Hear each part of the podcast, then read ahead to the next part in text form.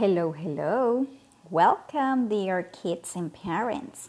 This is the episode number four My Feelings.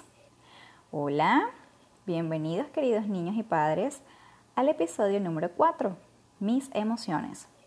Let's start with happy, sad, angry, scared, sleepy, excited, tired, hungry thirsty, confused, in love, nervous, calm, sick, relaxed, bored, hot, cold, friendly, proud.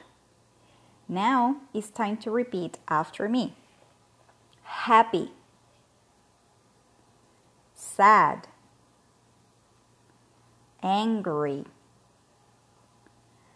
scared, sleepy, excited,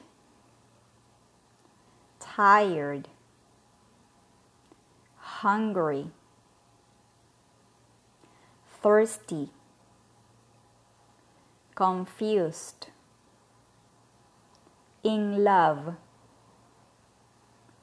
nervous, calm sick, relaxed, bored, hot,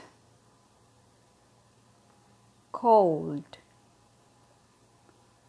friendly, proud.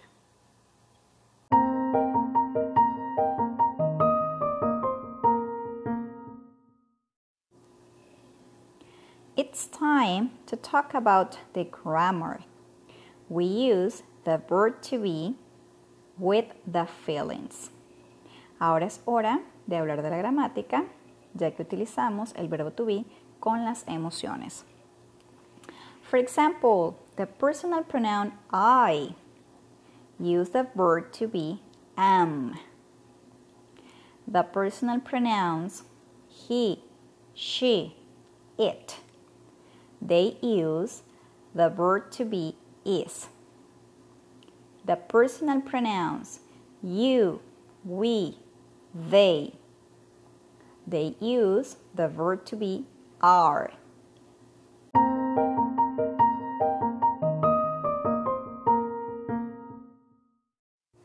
Let's see some examples using the verb to be and the feelings.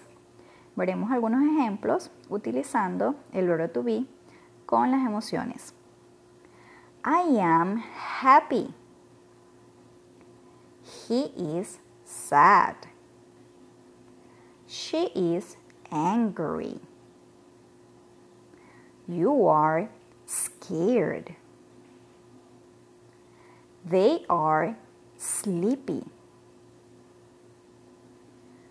I am excited. He is tired. She is hungry. You are thirsty. They are confused.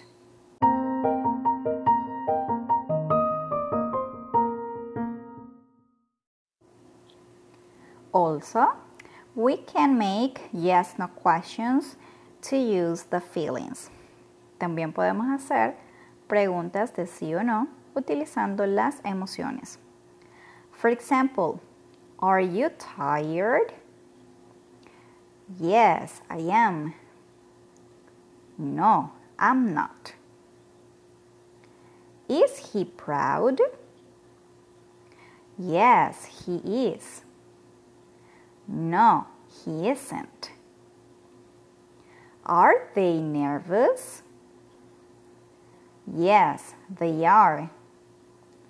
No, they aren't.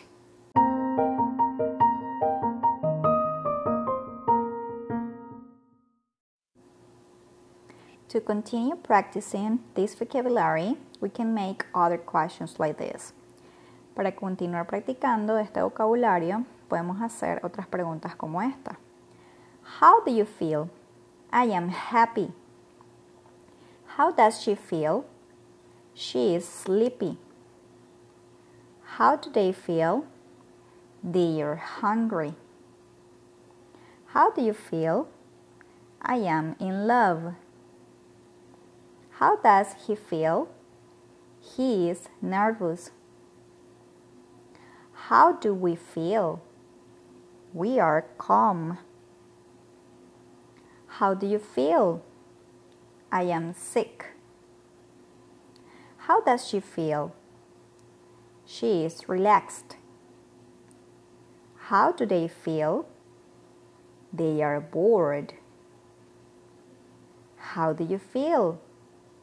I am hot. How does she feel? She is cold.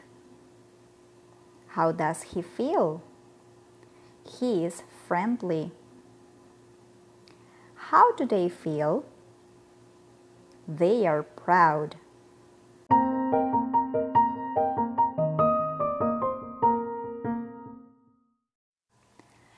And this is the end of the class number four, My Feelings. See you next class, kids. Bye bye. Y este es el final de la clase número 4, Mis emociones. Nos vemos la próxima clase, niños. Chao.